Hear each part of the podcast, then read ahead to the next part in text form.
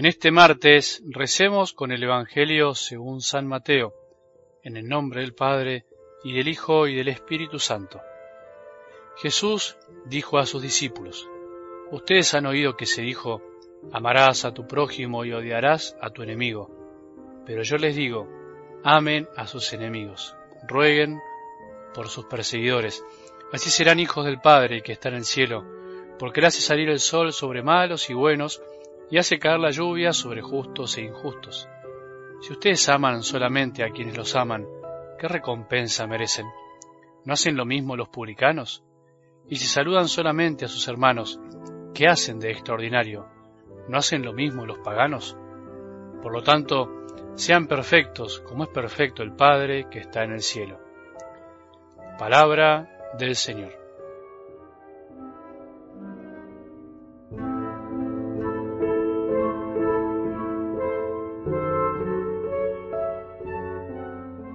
El crecimiento solo se ve con el tiempo, y para poder ver las cosas en el tiempo no queda otra alternativa que dejar que fluya, saber esperar al tiempo, darle tiempo al tiempo, como se dice por ahí. El Evangelio del domingo nos decía que la semilla, que es la palabra, sea que duerma o se levante de noche y de día, germina y va creciendo.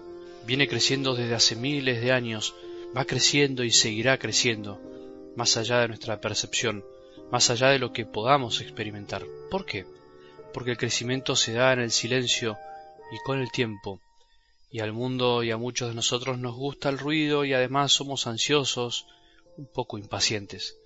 Todo en la naturaleza crece con el tiempo y ninguna plantita anda gritando mientras crece o lo anda diciendo por ahí.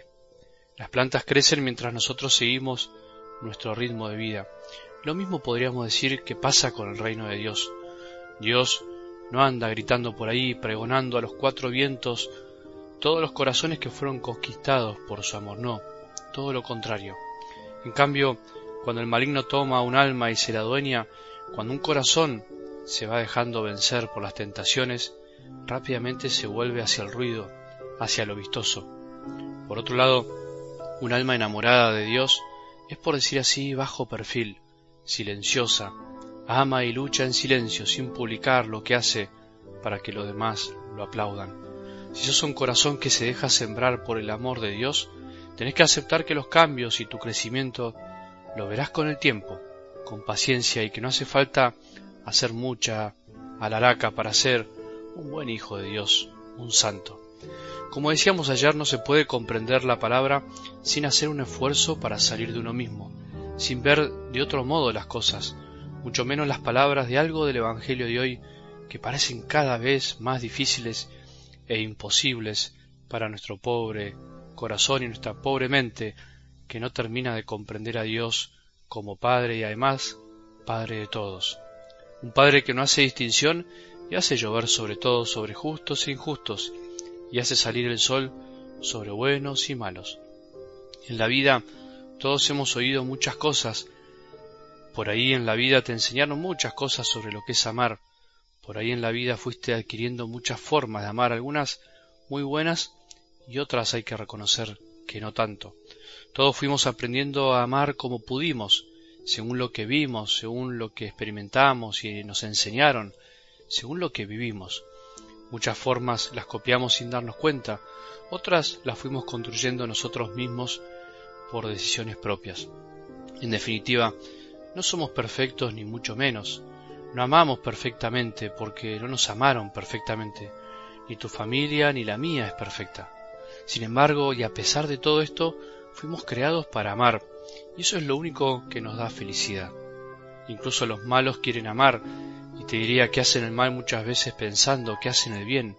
Incluso son capaces de plantear que matar a un inocente es un bien en ciertos casos, con tal de salvar otra vida ilógico, pero es así.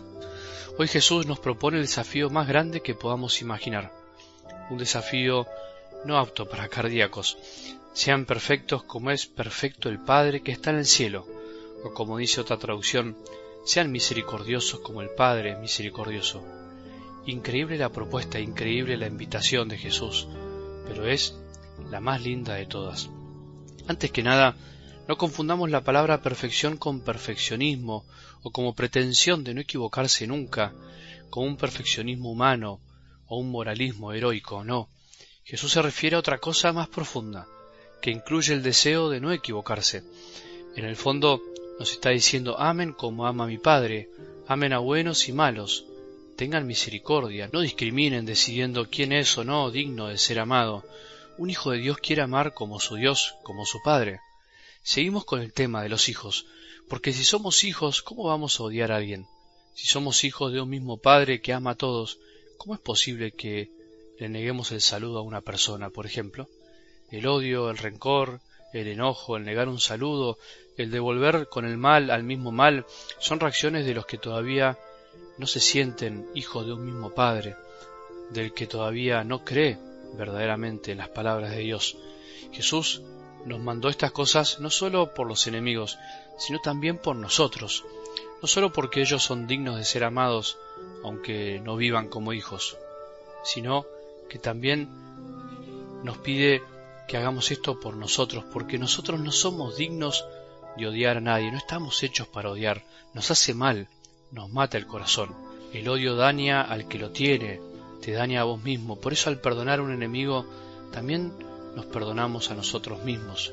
Nos podemos preguntar quiénes son nuestros enemigos, no solo los que alguna vez nos hicieron el mal, sino también aquellos que nos cuesta amar de alguna manera, que no nos caen tan bien, esos que nuestro corazón rechaza por una cuestión de piel, como se dice a veces.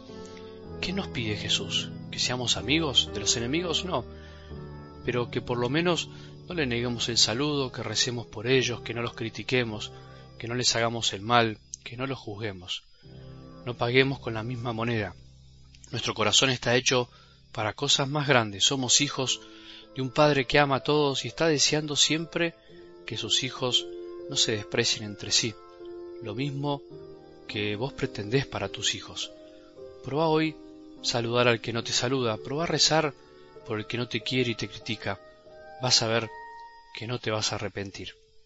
Que tengamos un buen día y que la bendición de Dios, que es Padre misericordioso, Hijo y Espíritu Santo, descienda sobre nuestros corazones y permanezca para siempre.